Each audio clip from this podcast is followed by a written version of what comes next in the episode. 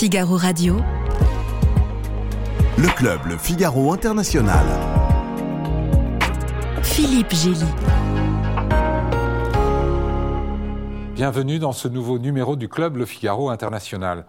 Fin août 2021, les Américains et leurs alliés occidentaux ont refermé la porte de l'Afghanistan, laissant le pays à ses problèmes et le laissant aux mains des talibans qu'ils étaient venus chasser du pouvoir 20 ans plus tôt. Presque deux ans après cet épisode, comment les Afghans s'en sortent-ils? Les talibans ont-ils changé, comme certains l'avaient cru et annoncé? Quelle relation euh, le pays entretient-il avec ses voisins et comment devraient s'y prendre les Occidentaux avec ce régime? Nous en parlons dans un instant avec mes invités.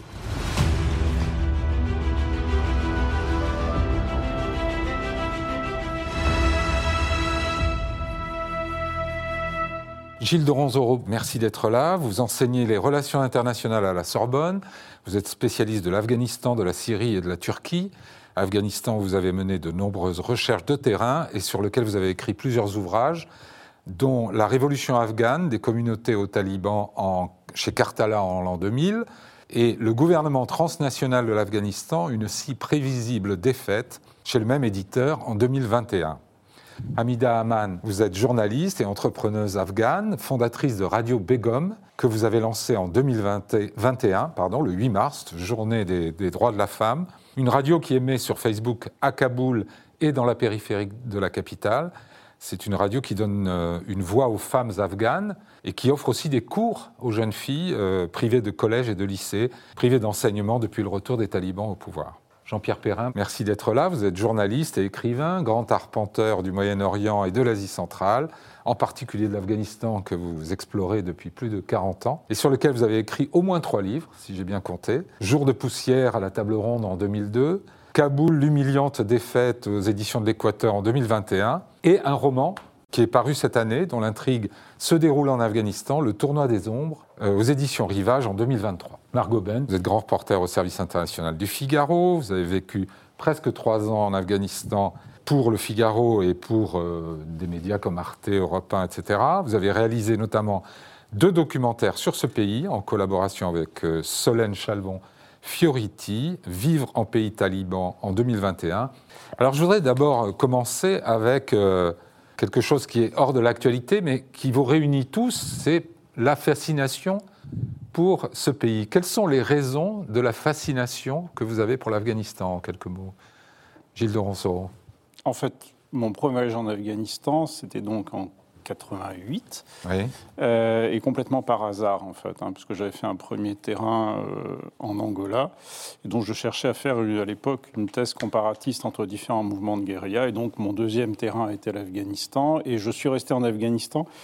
Je pense d'abord, euh, parce que c'était extrêmement dur physiquement, et donc je, je pense, j'étais jeune, j'avais besoin de me confronter à des réalités un peu brutales, et euh, aussi parce que euh, la situation évoluait de manière extrêmement rapide, et donc c'était le moment où les soviétiques partaient, après il y a eu toute la, la période 89-92, on attendait la chute de Kaboul, et j'ai attendu, attendu la chute de Kaboul, après les talibans sont arrivés, et donc j'ai été pris dans cet enchaînement, et finalement euh, j'ai fait du terrain pendant, oui, pendant plusieurs années. Hmm. Jean-Pierre Perrin, oui, vous, 77, vous Oui, quelque chose comme ça, oui. J'ai eu la chance de connaître l'Afghanistan d'avant la guerre. Oui. Et ça n'a rien à voir avec ce qu'est devenu l'Afghanistan, malheureusement. L'Afghanistan d'avant la guerre, si je la racontais aujourd'hui, vous ne me croiriez pas. Hmm. Après, pendant l'invasion soviétique, par fidélité euh, à l'Afghanistan que j'avais connu, même si je la voyais bien entendu évoluer, pas forcément dans le sens que j'aurais souhaité, donc je me suis dit, il faut faire quelque chose. Donc à ce moment-là, je passais mes vacances d'été chaque année à transporter euh, de l'argent pour euh, les différents mouvements de résistance afghane. et puis j'ai fait aussi du journalisme, et puis j'ai accompagné l'Afghanistan. Mais, la fascination, l'attirance pour bah, ce pays Voilà, parce que c'était un peu, on était toujours dans la poussière. Peut-être qu'il y a quelque chose de romantique dans la poussière. il y avait, c'est un pays très très dur, très très âpre, où on souffrait beaucoup beaucoup beaucoup. Et peut-être qu'à cette époque aussi, euh, étant un peu dans la force de l'âge, ben voilà, ça me plaisait beaucoup. Puis, puis moi, j'aime bien les, paysages afghans. J'aime beaucoup de. Et puis, j'aime bien les Afghans aussi, euh, évidemment. Bon, les Afghanes, c'est très difficile de les voir, donc je n'en parlerai pas. Euh, mais c'était, c'était, c'était totalement. Un, un, poète avait eu cette expression l'Afghanistan était au bord du mirage. Et c'est vrai que j'ai connu l'Afghanistan au bord du mirage. Margot Ben, vous?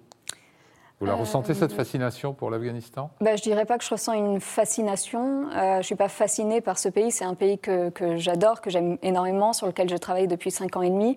Euh, mais non, je m'y suis retrouvée parce que les thématiques que j'allais y retrouver ou que je pensais y retrouver me fascinaient. J'avais déjà pas mal bossé sur les, sur les groupes armés, les groupes paramilitaires, etc., mhm. dans d'autres contextes. Et j'avais très envie de m'installer en Afghanistan en tant que journaliste indépendante pour découvrir tous ces thèmes. J'ai découvert également un pays, des gens. Euh, donc j'y ai vécu à temps complet. Ensuite, j'y suis retournée. Enfin, j'y ai passé les trois quarts de mon temps euh, enfin, depuis euh, depuis quelques années et je continue de m'y intéresser. Et voilà, pour moi, c'est pas c'est un pays qui a beaucoup fasciné. Il y a tout un romantisme autour de ce pays, et surtout en France, on pense tout de suite aux cavaliers de Kessel, etc. Euh, c'est un pays très dur où il se passe des choses atroces. C'est un pays où les étrangers euh, qui y vivent euh, doivent se rappeler en permanence que voilà, leurs voisins et notamment leurs voisines vivent sans doute des, des, réalités bien différentes que les leurs. Donc c'est c'est pas c'est pas un pays qui n'est que beau et voilà. Mais c'est un, un, extraordinaire pays où il y a énormément de choses à découvrir et, duquel on peut vraiment apprendre. Amida Aman, vous, votre cas est particulier parce que vous êtes afghane, mais vous êtes arrivé en France très jeune. Oui, je suis en Europe, en Suisse en l'occurrence jeune, mais je suis née en Afghanistan, donc j'ai des souvenirs d'enfance. J'ai un peu connu cet Afghanistan d'avant la guerre, en tout cas en souvenir d'enfant. Euh, en tant qu'enfant. Euh, et, effectivement, lorsque, dès que l'opportunité s'est présentée, je me suis précipitée en Afghanistan. Donc, c'était après le 11 septembre pour mon cas, parce que je voulais y aller après le retrait des, des Soviétiques, mais très rapidement, il y a une guerre civile sans précédent qui, qui, mmh qui, a commencé, ensuite les talibans. Donc dès que l'opportunité s'est montrée, comme beaucoup d'Afghans, je suis retournée d'abord. Est-ce que vous avez redécouvert votre propre pays à ce moment-là? Bien sûr, parce qu'en quittant un pays à 8 ans, je ne pense pas qu'on la connaisse vraiment. Et c'était aussi une des raisons pour laquelle je me suis installée tout d'abord pour un peu être avec les miens, euh, avec ma famille, mon grand-père en l'occurrence, et puis ensuite pour réapprendre euh, mon pays. Hmm. Et euh, ça a été le choc. Et il faut, il faut rappeler une chose, c'est que le, le, début des années 2000, c'était des années pleines d'espoir. Tout à coup, à ce moment-là, on pensait que les choses allaient enfin changer et qu'on allait peut-être se diriger vers une reconstruction du pays. Donc, euh, des Afghans de la diaspora comme moi, il y en a eu mmh. d'autres qui sont arrivés.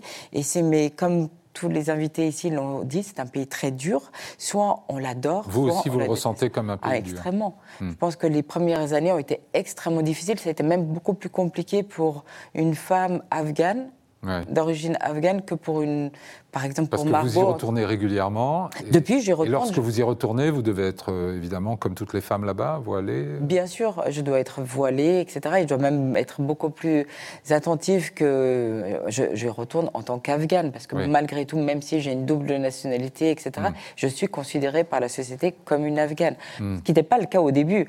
Il y avait beaucoup de rejets, etc. Mais là, euh, effectivement, et c'est un pays qui c'est dur de travailler, c'est dur de s'investir. Il y a une relation amoureuse énorme.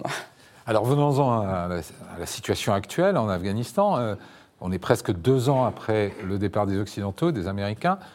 Comment s'en sortent les talibans, euh, selon vous? Je pose la question de manière très ouverte. Euh, Gilles de Ronzoro. Plutôt pas mal. Vous, vous trouvez qu'ils s'en sortent pas mal? Alors en distinguant bien les talibans de l'Afghanistan, hein, mais mhm. plutôt pas mal. Ils ont réussi en partie à stabiliser la situation financière. Les impôts rentrent relativement bien. Il y a beaucoup moins de corruption qu'avant, donc ça permet de, ramener l'argent au centre. Euh, ils ont une mainmise quand même très, très, très forte sur le pays. On voit là, la campagne d'éradication de la drogue fonctionne bien. Ça suppose quand même une maîtrise des campagnes, au moins dans le sud, qui est, qui est remarquable de ce point de vue-là. Il n'y a pas d'opposition susceptible de les, de les, renverser. Et ils ont des formes de collaboration très sectorielle avec les pays occidentaux et bénéficient quand même d'une aide internationale hmm. par l'ONU. Donc, grosso modo, leur survie. Si je vous avais posé la question d'une autre manière, comment s'en sortent les Afghans? Vous m'auriez fait la même réponse? Euh, Alors, les Afghans très mal. Euh, alors comment un régime gouvernant peut s'en sortir bien et, la population qui euh, gouverne il mal bon, Il suffit d'éviter de faire des élections. Hein.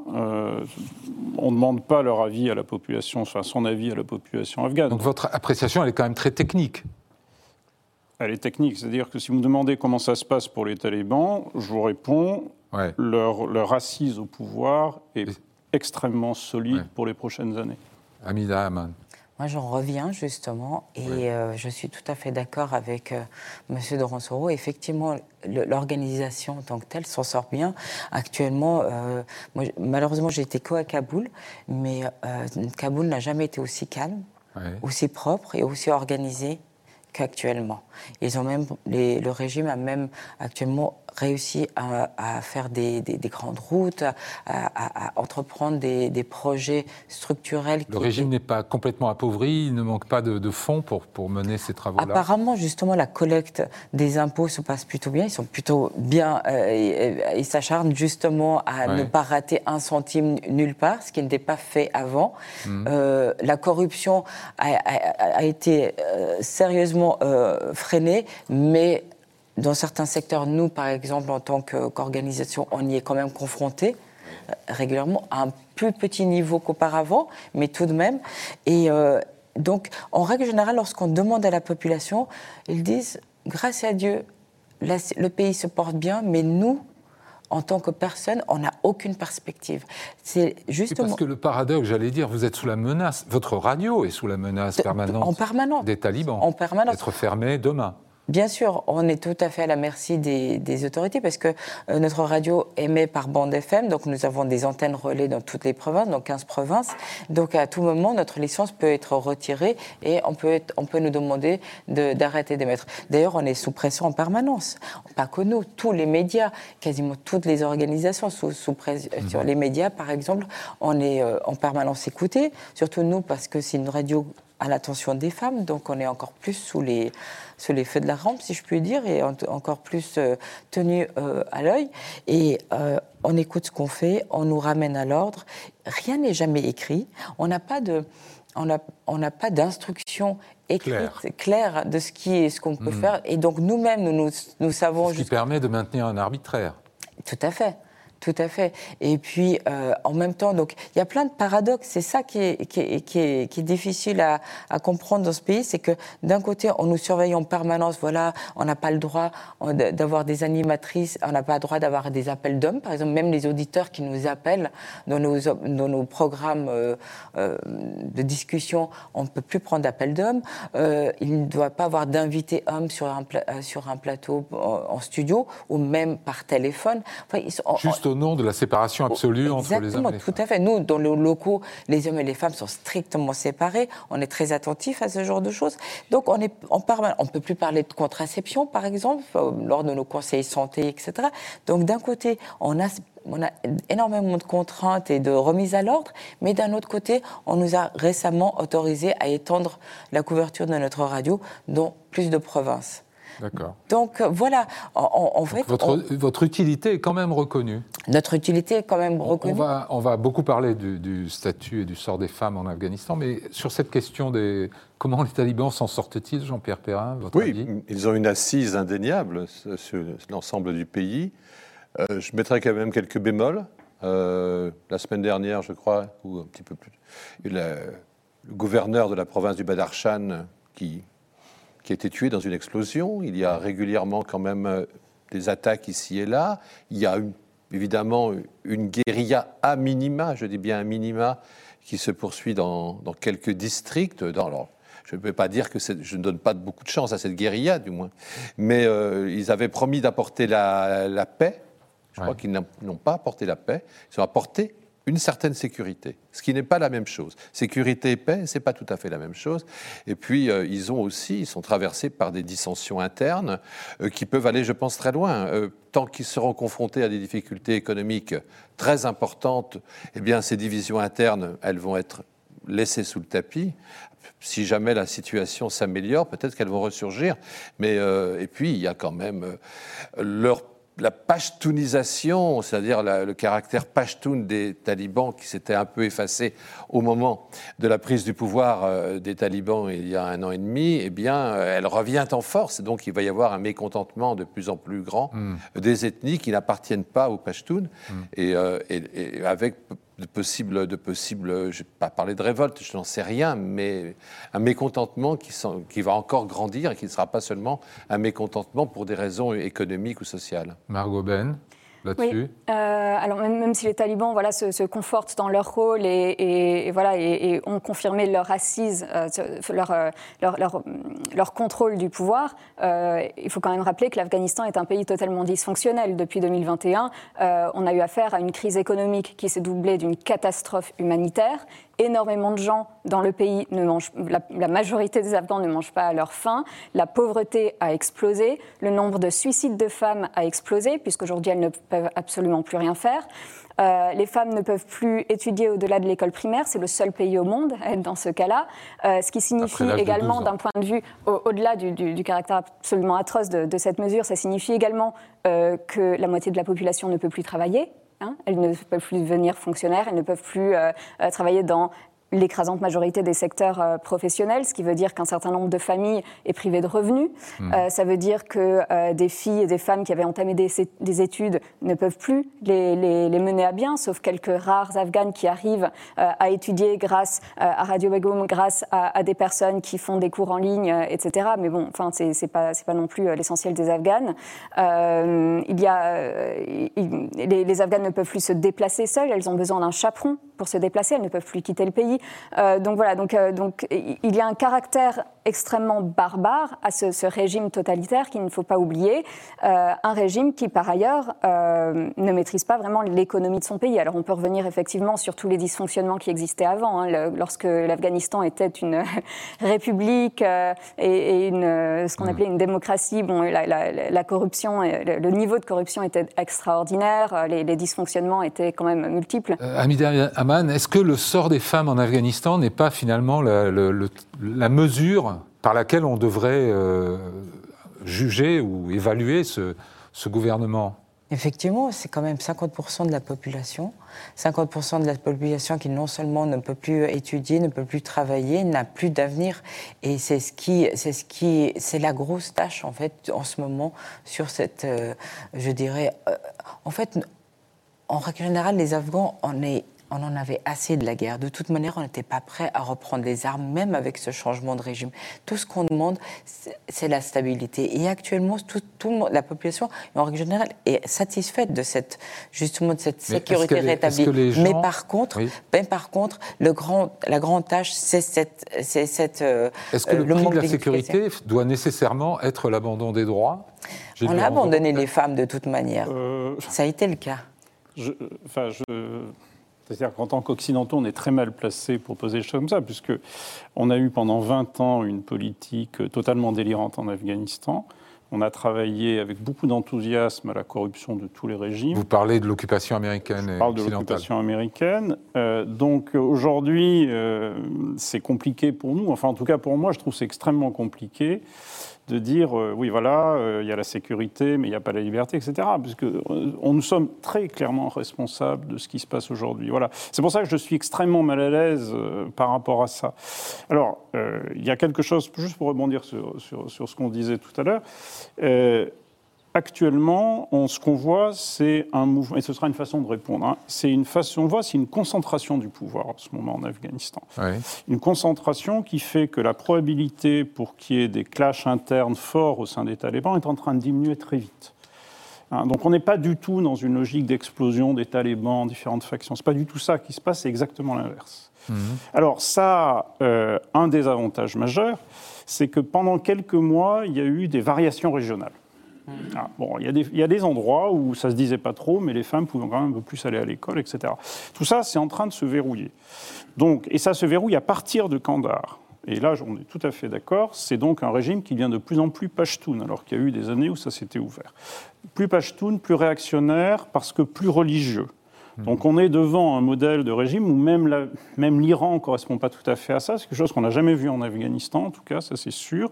Un régime clérical, très dur, avec des réseaux dans tout le pays et l'impossibilité, parce que, bon, euh, disons les choses clairement, des gens comme Akani, comme Yacoub, de s'opposer au pouvoir d'Arunzada.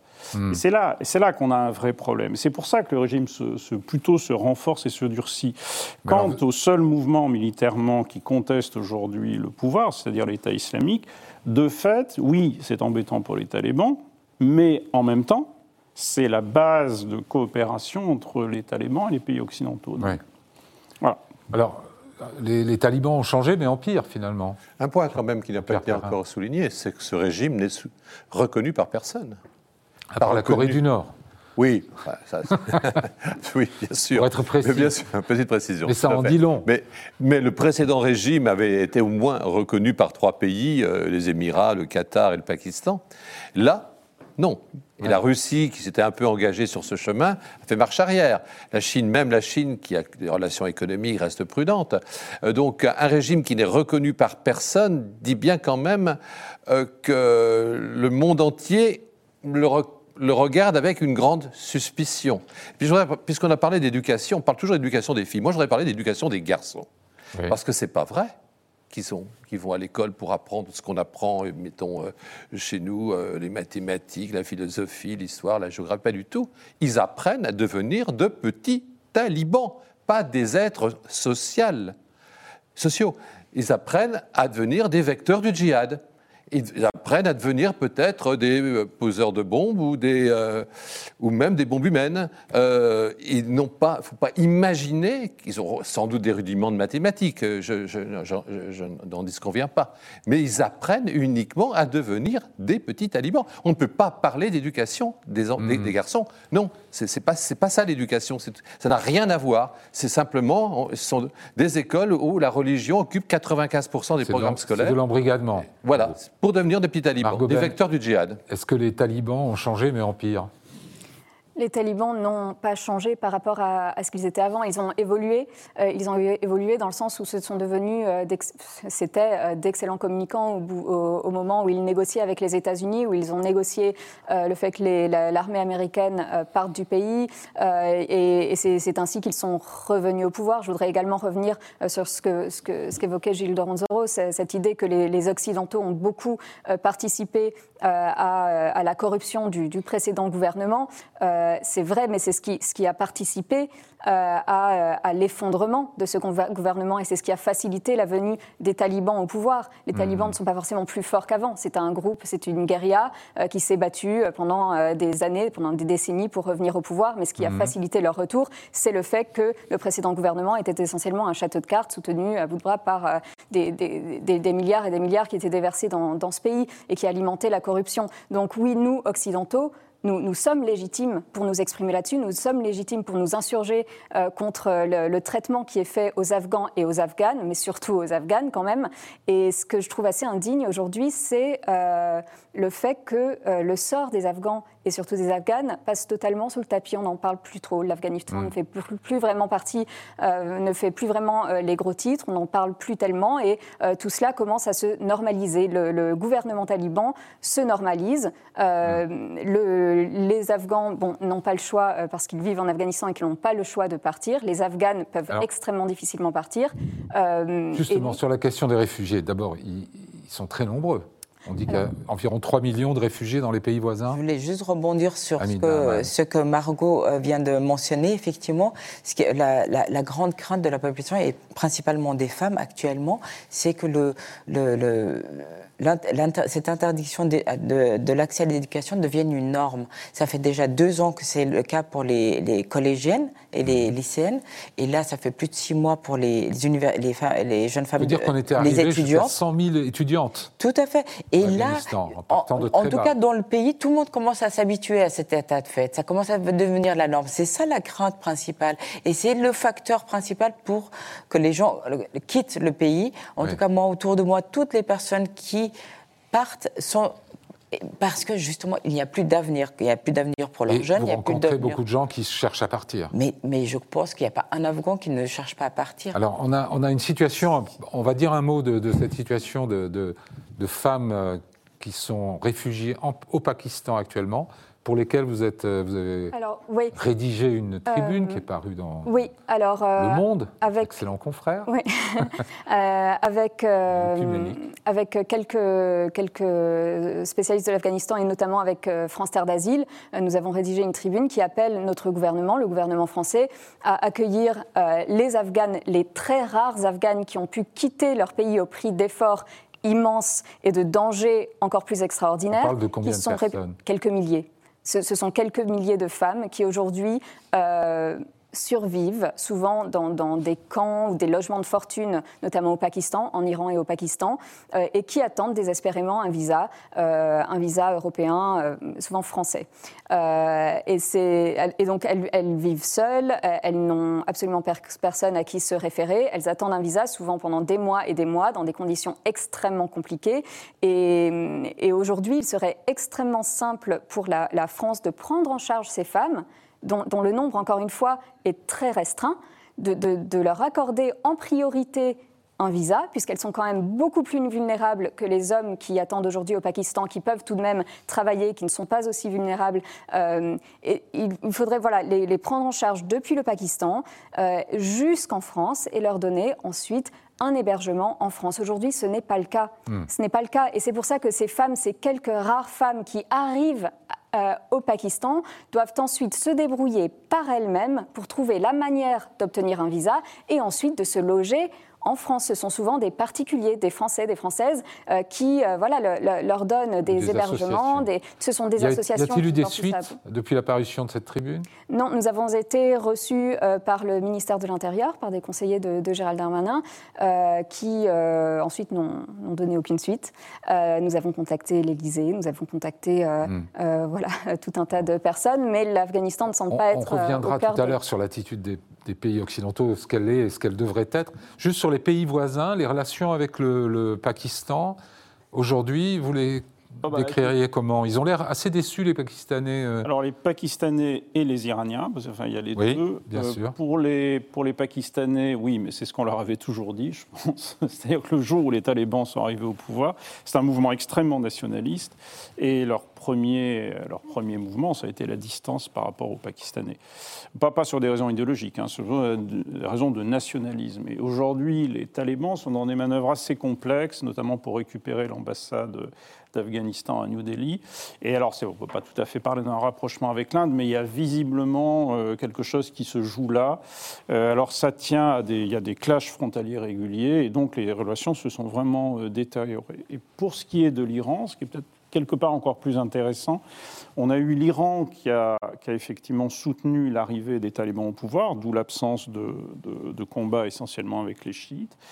Mais la situation s'est détériorée au moins ponctuellement à cause de la gestion d'un des fleuves euh, qui Alors, il y a eu des affrontements récemment à la frontière voilà. entre l'Iran et l'Afghanistan pour des questions d'eau. De gestion d'eau. Hein, mmh. Puisqu'en fait, ça peut euh, dégénérer, ça? Non, probablement pas. Ça restera mm. assez ponctuel. Surtout que pour l'instant, les talibans tiennent leur part du marché, c'est-à-dire qu'ils ne font pas une vie euh, particulièrement euh, infernale euh, aux chiites et que de toute façon, il y a la menace de l'État islamique.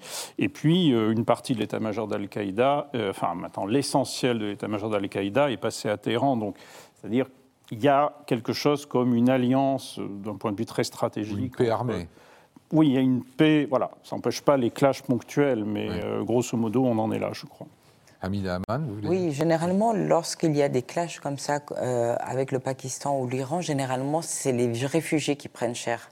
Là, actuellement, on durcit le ton envers les, euh, contre les réfugiés. Combien il y a de réfugiés afghans en Pakistan? Je n'ai pas les chiffres. Il y a tellement de faux papiers que c'est compliqué à dire, en fait. Mais on parle de 3 millions de personnes qui auraient fui le pays, 40 000 en 2022 j'ai vu ce chiffre. C'est difficile parce qu'il se, rajoute aux, réfugiés qui sont arrivés avant mhm. l'arrivée au pouvoir des talibans et qui ne sont jamais rentrés. Donc tout ceci et les, les, statistiques C'est le cas de ces réfugiés, c'est sans retour Ou bien les, on voit des gens revenir euh, en Afghanistan Ils peuvent revenir parce qu'ils n'ont plus d'argent. Ils sont à bout de leurs ressources, Et quand ils reviennent, ils ne sont, ils sont pas embêtés par les talibans? Parfois, on a eu des échos pour certaines personnes, ils peuvent être interrogés, etc. Mais généralement, moi, j'ai pas eu d'écho de, personnes qui étaient. Non, oui, c'était pour ajouter à ce, que, à ce, que, disait Amida. En effet, il y, a, il y, a, quelques hommes notamment qui sont rentrés.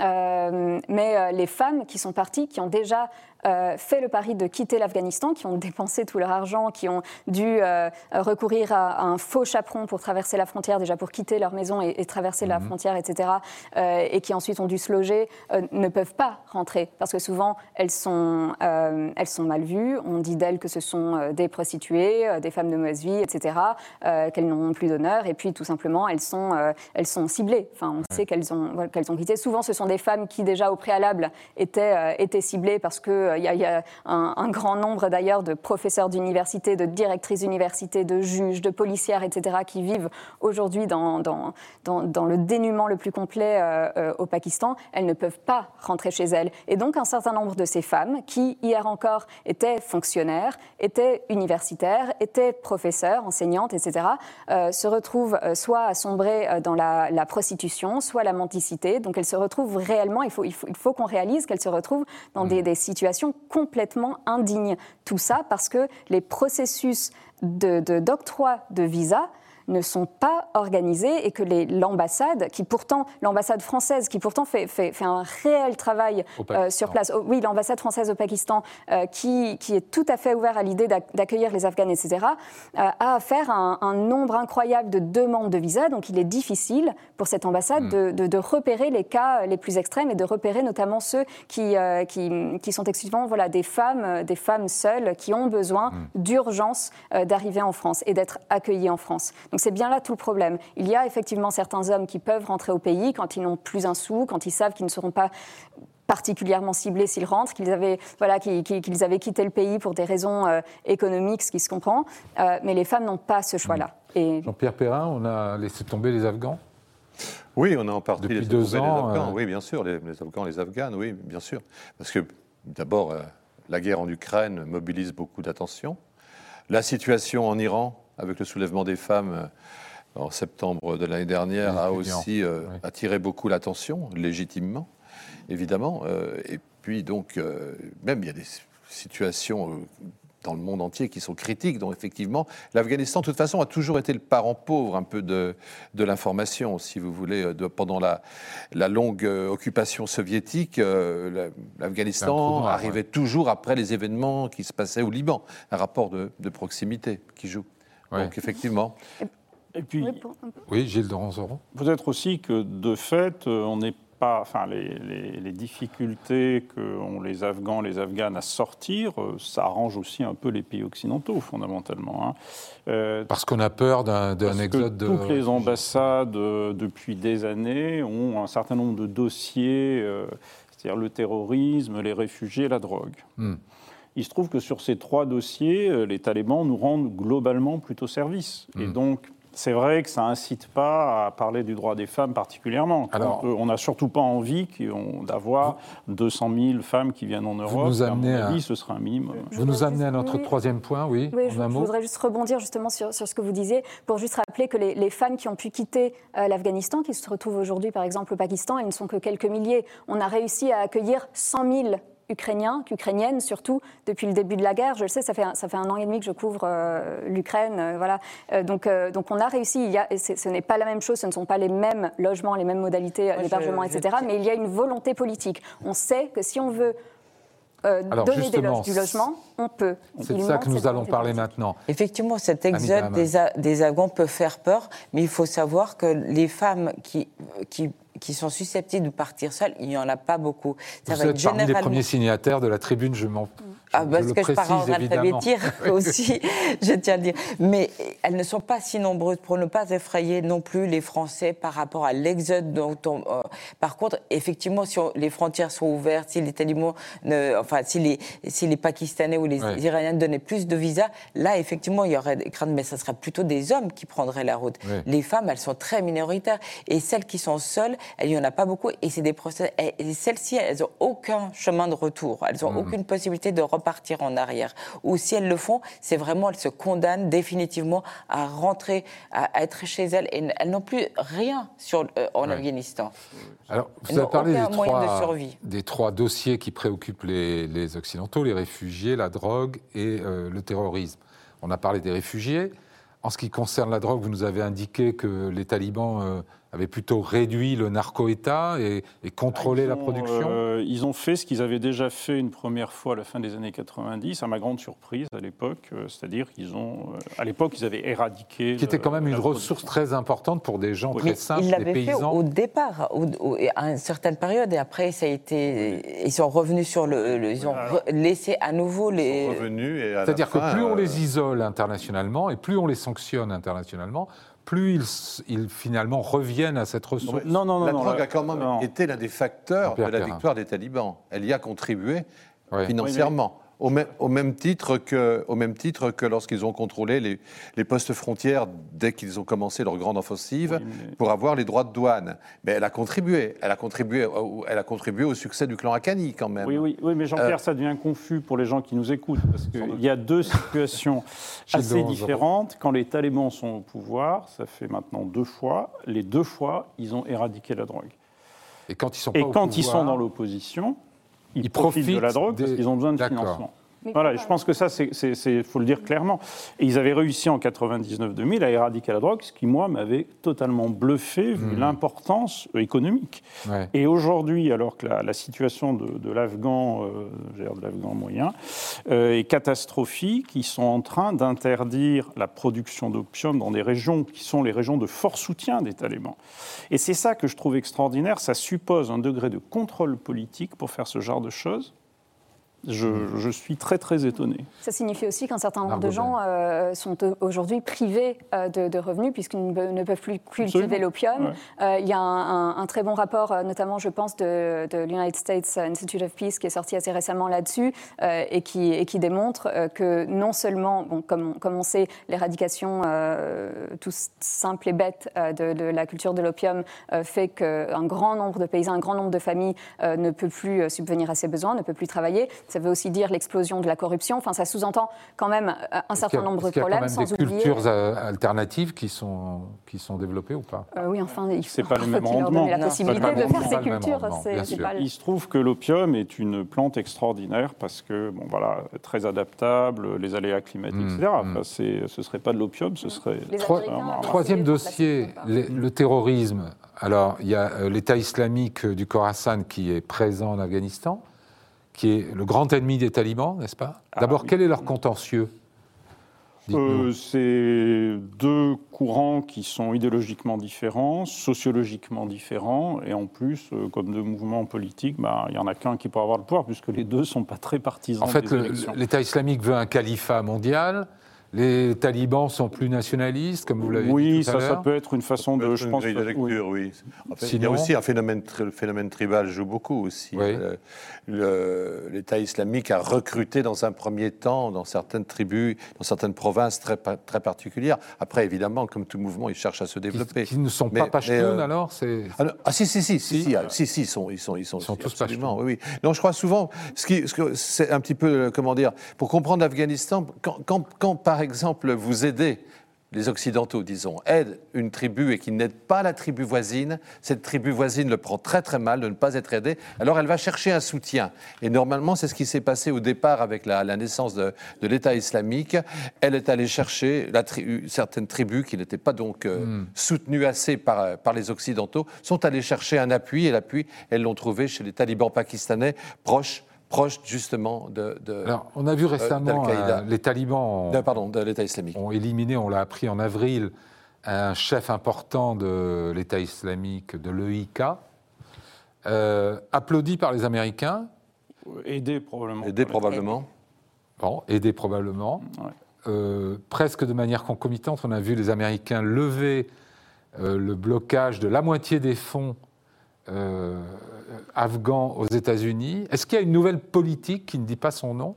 Une nouvelle politique américaine envers les talibans. Je ne suis pas sûr que les deux éléments soient liés, hein, excusez-moi. Amida, Amida Moi, en tant qu'Afghan, et l'opinion euh, des, Afghans en général, de l'opinion des Afghans en général, de ce que j'entends, c'est que tant qu'ils seront, ils vont se montrer élèves modèles par rapport à l'État islamique et à combattre l'État islamique, ils vont gagner des points auprès des Occidentaux, en particulier des États-Unis. De toute manière, c'était la condition sine qua non, finalement, de leur laisser de la place et revenir sur le devant de la scène, c'est de combattre l'État islamique. C'était le seul c'était le, seul point qui intéressait Est-ce qu'on en est au point où, il pourrait y avoir une alliance objective entre les talibans et les Américains bah, il, y a. il y a. Les ambassades, les ambassades à Kaboul aujourd'hui sont pleines de diplomates, euh, disons, de paradiplomates, euh, qui euh, sont en contact étroit avec les talibans et qui gèrent ce genre de dossier euh, de manière quotidienne, quasiment. J'ai retenu cette citation d'un membre de l'administration Biden. L'Afghanistan est devenu un environnement difficile pour des terroristes comme ceux de l'EIK qui veulent s'en prendre aux intérêts américains. Margot Ben, le cynisme occidental Résumé en une phrase? Je pense qu'il dit beaucoup de choses. Euh, il faut aussi rappeler que euh, cette, citation que vous, vous évoquez, euh, qui, qui, voudrait croire que l'Afghanistan est devenu un, un terreau défavorable pour, euh, pour le terrorisme et notamment pour Daesh, euh, c'est totalement faux. Il y a d'ailleurs un certain nombre d'études qui le montrent, euh, que l'État islamique au Khorasan, de toute manière, n'a pas vocation et n'a pas eu vocation déjà depuis quelques années à prendre de, de, grandes portions de territoire. là, où, là où le là où Daesh se spécialise en Afghanistan, c'est dans les opérations urbaines, dans les attentats, etc. Et on voit très bien qu'il qu'il en est euh, toujours capable. Euh, donc, euh, et le ICA continue de recruter, notamment dans la région. Mm. Donc, donc, donc c'est, pas juste, à mon sens, de, penser Est-ce que le cynisme absolu, qui est le nôtre, n'est pas de dire s'ils commettent des, des, attentats en Afghanistan, c'est le problème des talibans. Ce qu'on ne veut pas, c'est qu'ils préparent en Afghanistan des attentats euh, dans les pays occidentaux. On a déjà vu que c'était en, Afghanistan que, que, que, des groupes terroristes en Afghanistan étaient capables ensuite de. de, euh, est-ce qu'ils sont contenus ou est-ce qu'ils prospèrent ah oui. non, ils sont. vous, vous dites qu'ils sont contenus Non, ils sont nettement contenus. Il y a, deux choses. Plus ces gros attentats qu'il y a eu à Kaboul, notamment contre euh, les quartiers chiites, il y en a encore, mais je crois quand même ils ont, ils ont baissé. À quoi on mesure ça euh, bon, on mesure ça. Bon, alors, euh, nombre d'attaques, mais il y a aussi quelque chose, c'est qu'il y, a deux éléments. C'est que euh, Al-Qaïda en Afghanistan, aujourd'hui, n'est plus, d'après les services américains, et c'est public, hein, c'est pas des, d'après les services américains, n'est plus une, organisation dynamique qui prépare des choses, etc. Hmm. Tout a basculé sur Téhéran. Donc ça, c'est le premier élément qui, pour les Américains, est plutôt rassurant. Alors ça ne les empêche pas euh, de euh, liquider ponctuellement des leaders euh, d'Al-Qaïda s'ils en trouvent. Et il y a une deuxième menace qui est celle de l'État islamique. Et là, ces derniers mois, il y a eu différentes déclarations publiques, là aussi, qui montrent qu'il y a une grande inquiétude des pays européens notamment, parce qu'il y a des gens qui apparemment sont de la région, formés dans la région, mmh. etc., qui reviennent en Europe. Et là, il y a une véritable inquiétude. Et c'est vrai que les Européens, les Américains surtout, parce que c'est eux qui ont les moyens d'écoute, euh, se servent des talibans comme première ligne de défense. Alors est-ce que c'est cynique ou pas cynique? Je veux dire, moi, comme citoyen français, bon... Qu'est-ce qu'ils y gagnent, les talibans? Ah bah ils y gagnent. Une... Bon, un, premièrement, ils ont un ennemi commun, c'est que les, les, euh, pour le moment, 99% des attentats de l'État islamique, enfin au Khorasan, euh, c'est pour eux. Donc euh, ils y gagnent de se faire un peu moins tuer, ils y gagnent d'avoir le renseignement américain pour cibler des cibles, etc. Pour cibler des cibles de, de l'État islamique. Mhm. Après, il y a un problème fondamental, c'est que les talibans voudraient aller plus loin il faudrait leur fournir des drones, il faudrait, etc. Et là, évidemment, si vous fournissez des drones aux talibans, bon, leur utilisation est, comment dire, un hmm. peu problématique potentiellement. Est-ce que la France est le dernier pays à camper sur une ligne dure vis-à-vis du régime des talibans, Jean-Pierre Perrin? Non, je ne crois pas, non. non moi, je ne vois pas d'assouplissement diplomatique euh, très net en faveur des, talibans. Même pas des Américains?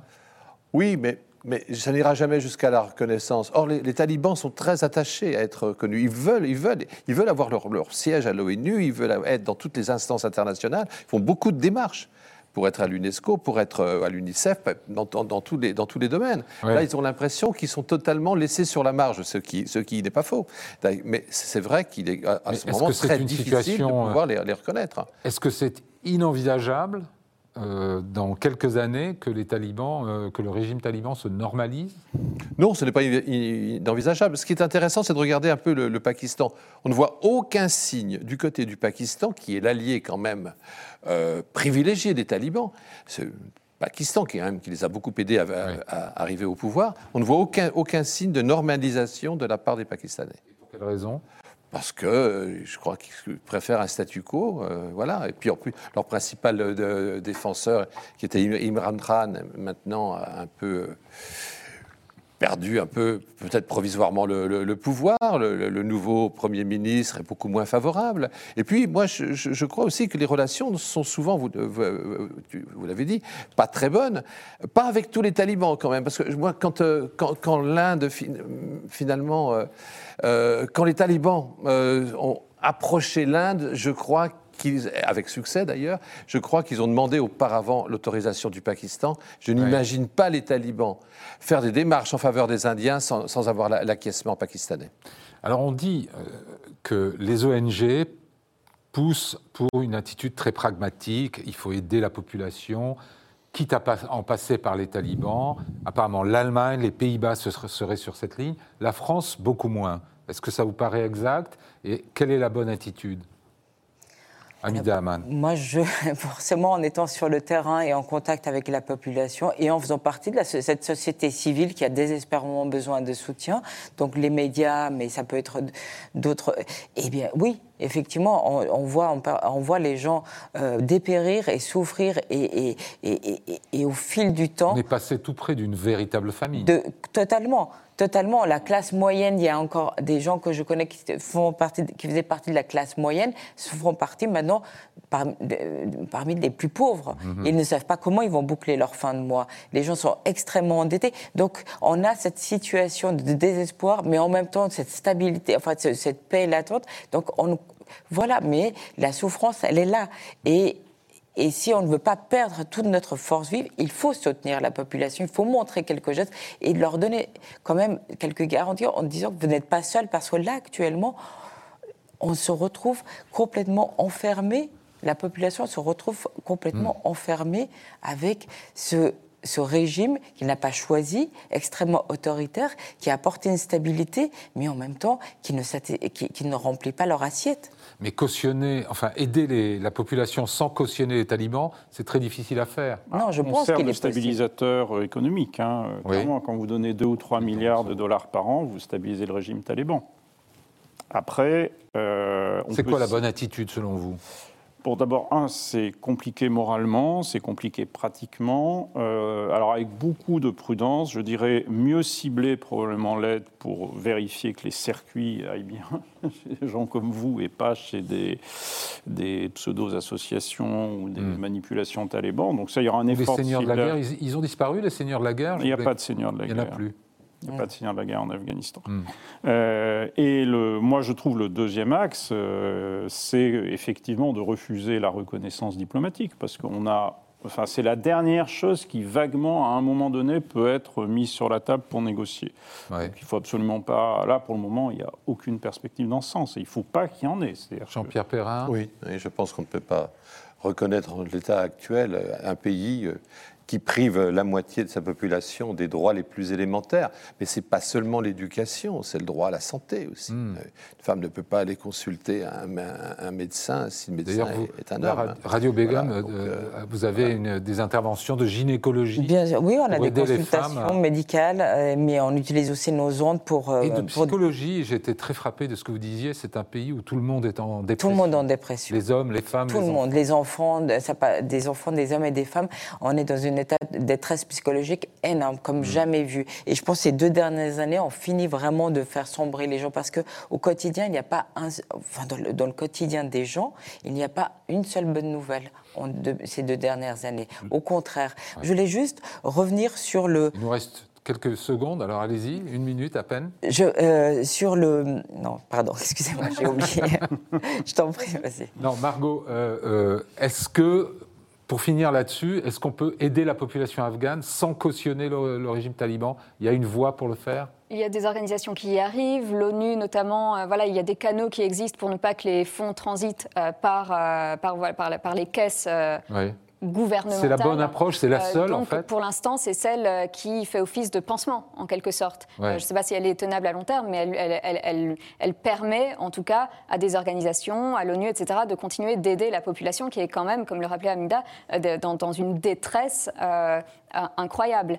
donc, donc pour l'instant, ça fonctionne à peu près, mais ça a quand même eu pour conséquence que l'aide internationale a quand même beaucoup baissé. Il faut rappeler aussi que les bailleurs de fonds donnent beaucoup moins pour l'Afghanistan puisque l'Afghanistan, encore une fois, ne fait plus partie des grotesques, on n'en parle plus trop, donc, et n'est plus perçu comme voilà, un, investissement réellement euh, viable pour ces bailleurs de fonds. Euh, et donc, euh, aujourd'hui, et puis, il y a aussi de nombreuses concessions qui ont été faites aux, talibans, c'est-à-dire qu'aujourd'hui, une femme n'a plus le droit de travailler pour l'ONU ou pour des organisations internationales, ce qui veut dire que un très grand nombre de femmes aujourd'hui ne peut plus avoir accès aux soins et, aux, biens dispensés par, par des, des ONG puisque les femmes ne peuvent plus leur apporter. Enfin voilà, il y a tout ça, c'est très compliqué, mais aujourd'hui, euh, les restrictions, euh, les sanctions et euh, les, sanctions surtout imposées par les talibans à leur propre gouvernement font que une très grande partie de la population aujourd'hui ne peut plus être atteinte par les ONG. Merci Margot, il y aurait encore beaucoup à dire sur ce pays. je vous remercie beaucoup tous les quatre pour cette conversation. Pour ma part, je vous retrouve la semaine prochaine. Bonne semaine à tous.